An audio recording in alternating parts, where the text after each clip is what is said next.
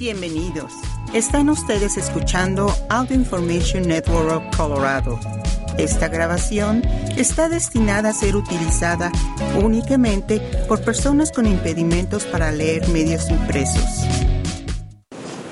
Gracias por acompañarnos en oración semanal. Mi nombre es Waldemar Pérez. El pasaje que leeremos hoy del Evangelio de San Mateo nos dice acerca del principio de la vida pública de Jesucristo. También nos dice de la selección de los primeros apóstoles. Todo esto en el área de Galilea. Quizás pensemos, ¿por qué en Galilea?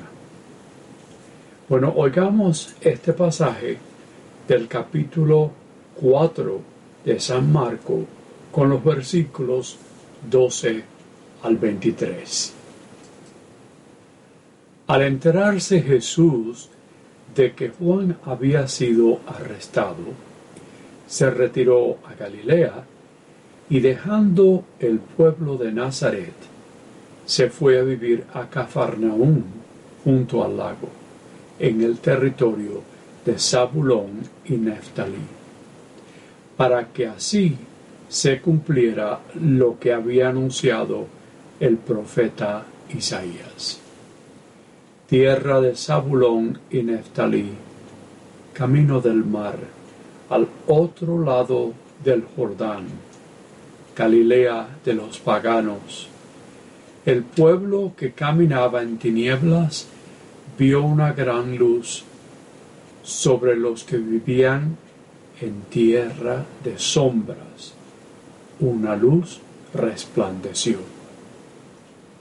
Desde entonces comenzó Jesús a predicar diciendo, conviértanse porque ya está cerca el reino de los cielos. Una vez que Jesús caminaba por la ribera del mar de Galilea, vio a dos hermanos, Simón, llamado después Pedro, y Andrés, los cuales estaban echando las redes al mar, porque eran pescadores. Jesús les dijo, síganme, y los haré pescadores de hombres. Ellos inmediatamente dejaron las redes y lo siguieron Pasando más adelante, vio a otros hermanos, Santiago y Juan, hijos de Zebedeo, que estaban con su padre en la barca, remendando las redes, y los llamó también.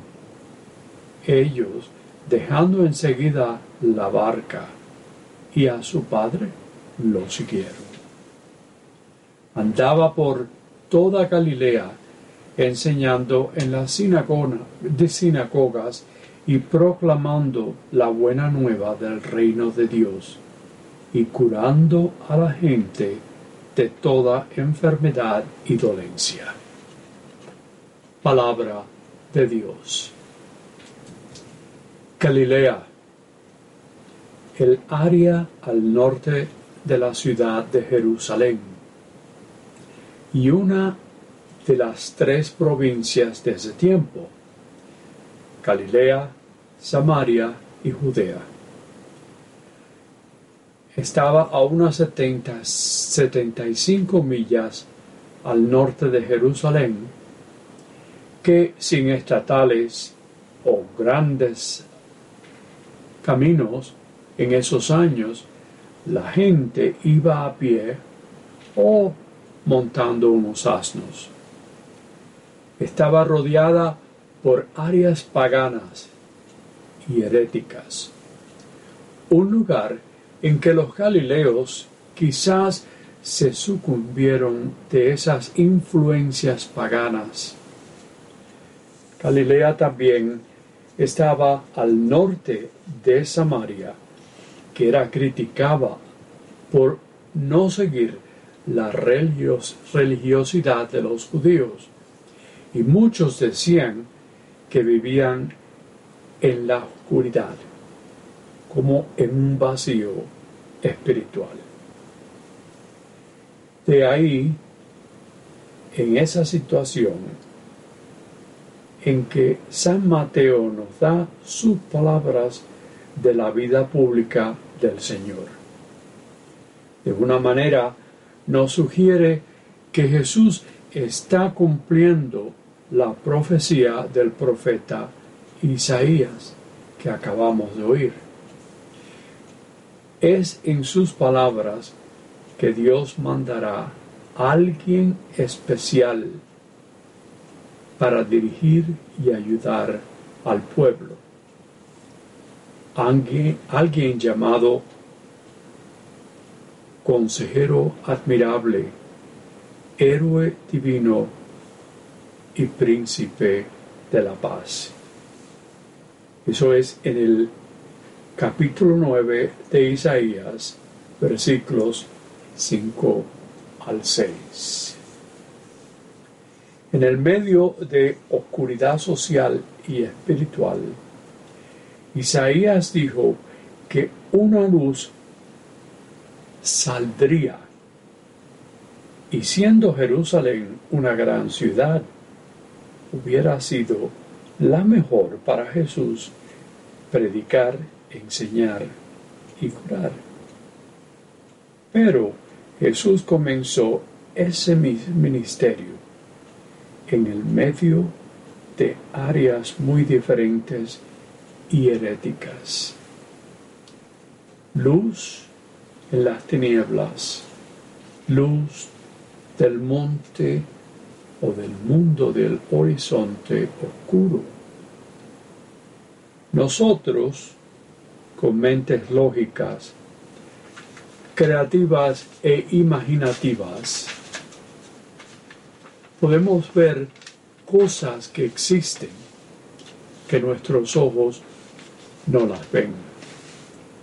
Son ideas abstractas como, oh, ya veo cómo se hace. O ahora me acabo de dar cuenta.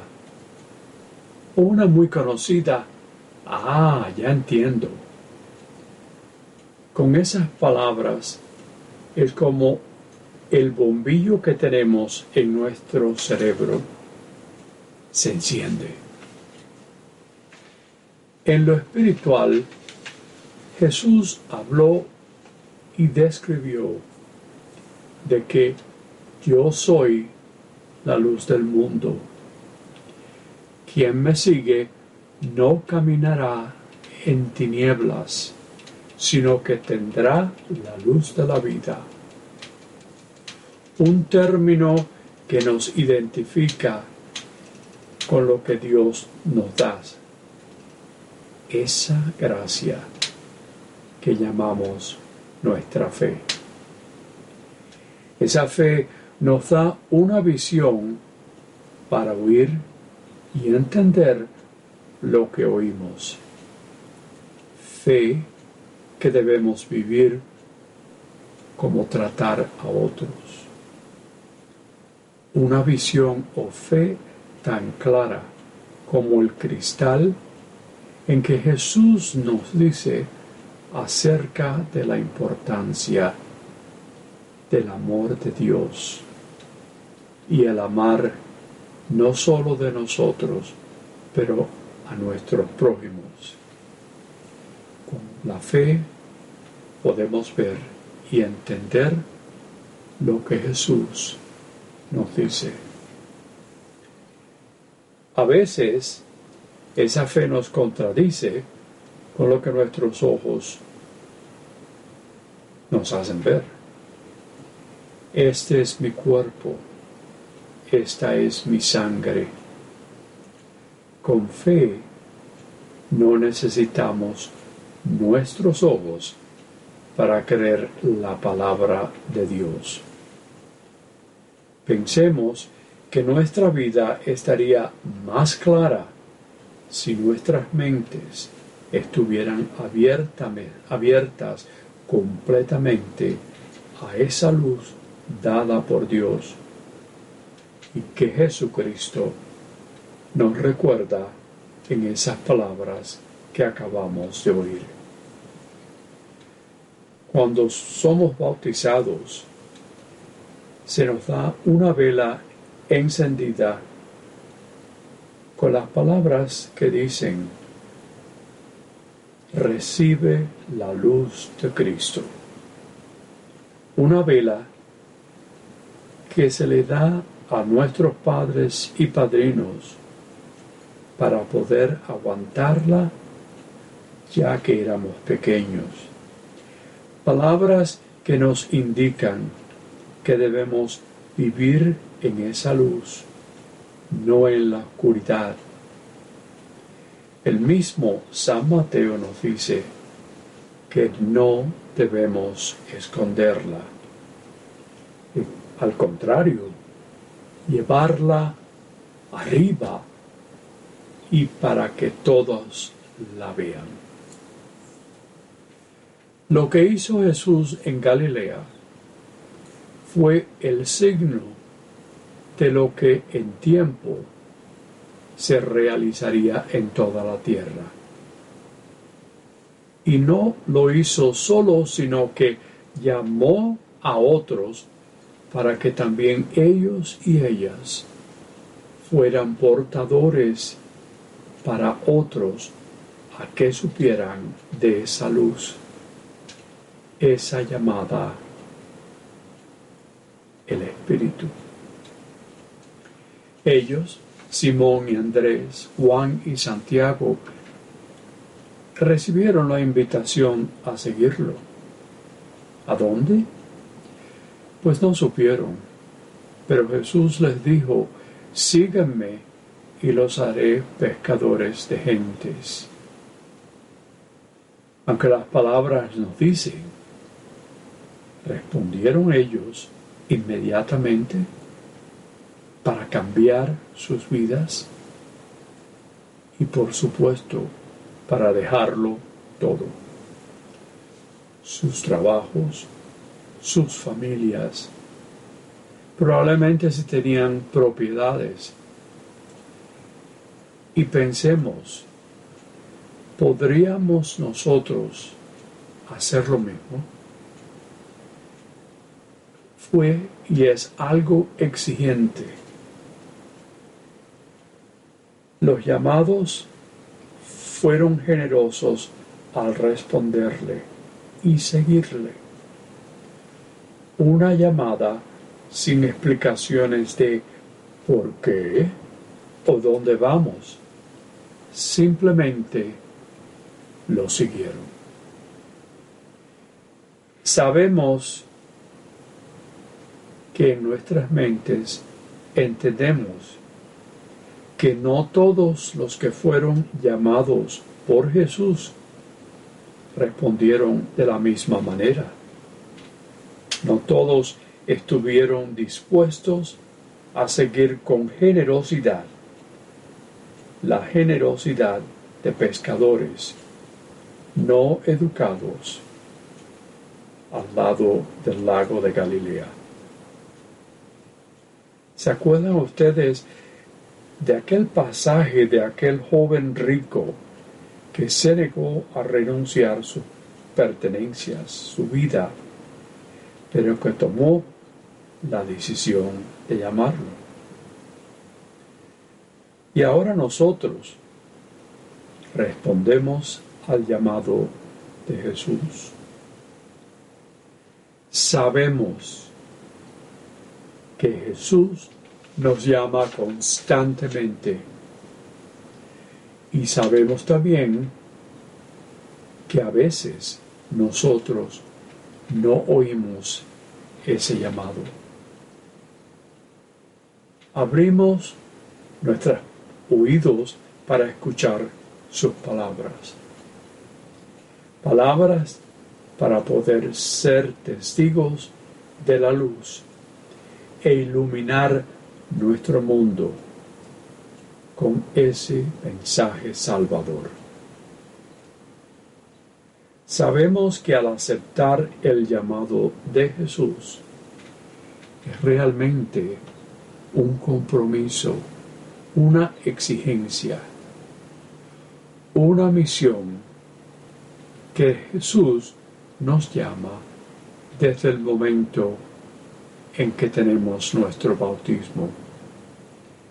Ser discípulo, el aceptar ese compromiso y hacerlo diariamente es lo que hacemos.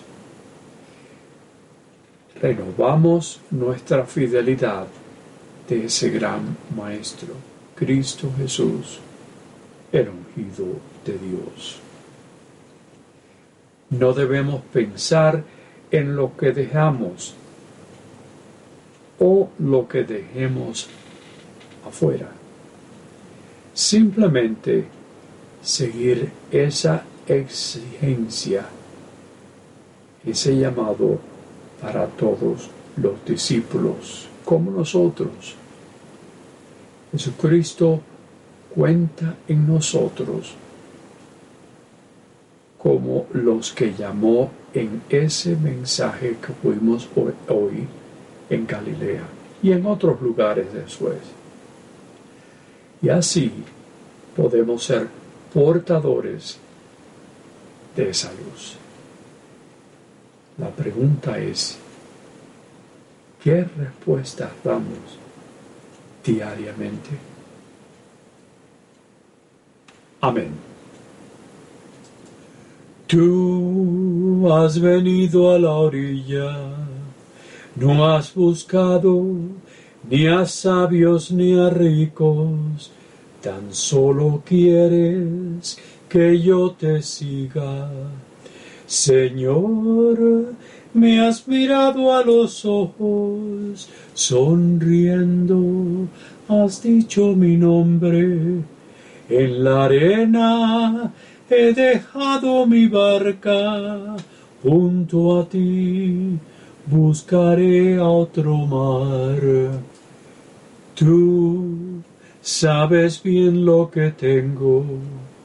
En mi barca no hay oro ni espadas, tan solo quieres y mi trabajo.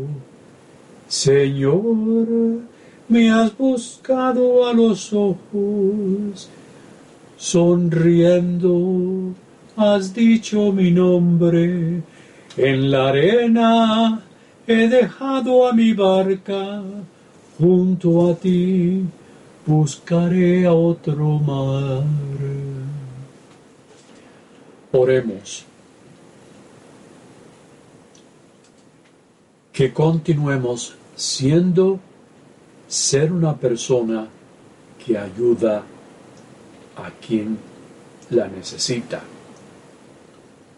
Roguemos al Señor que continuemos siendo alguien que da esperanzas. Roguemos al Señor que seamos alguien para ayudar a otra persona que tiene miedo o terror. Roguemos al Señor que seamos alguien a quien ayudamos a algunos de la tercera edad. Roguemos al Señor que seamos alguien que ayudamos a una persona que tiene mucho dolor. Roguemos al Señor que seamos alguien que reza por las naciones que están en medio de la guerra. Roguemos al Señor que seamos alguien que realicemos que hay algunas personas que no nos gustan personalmente, pero que tratamos de hacerlo de otra manera y no ser malos. Roguemos al Señor que seamos aquella persona que ayuda o reza a los que han sido abusados o a aquellos que han abusado a otros. Roguemos al Señor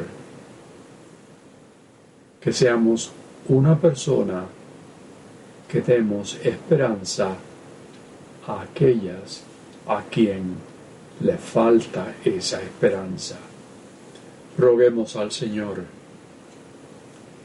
que seamos alguien que ayuda y reza a aquellos que desgraciadamente tienen una enfermedad fatal. Roguemos al Señor que seamos una de las personas que reza por los líderes de las naciones. Roguemos al Señor que seamos alguien que por fin decida trabajar por la justicia. Roguemos al Señor que seamos alguien que ama a nuestros seres queridos, los que viven y los que ya han fallecido. Por todas estas oraciones rogamos al Señor. Señor, recibamos tu oración para nosotros. Amén. Y como siempre decimos, Dios de generosidad y amor, nos llamas a ser discípulos de tu Hijo Jesús y también ser corresponsales de todos tus dones. Abre nuestras mentes y corazones a ser más conscientes y agradecidos de tus incontables bendiciones. Transfórmanos por el poder de tu Espíritu a una vida de corresponsabilidad, llevada por una oración llena de fe, de servicio al prójimo y de compartir con generosidad. Enséñanos a ser fiel siervos de tus dones, con la ayuda de todos que conocemos, que podamos redoblar los dones que nos has dado. Y esto te lo pedimos por nuestro Señor Jesucristo, que vive y reina contigo y el Espíritu Santo, por los siglos de los siglos.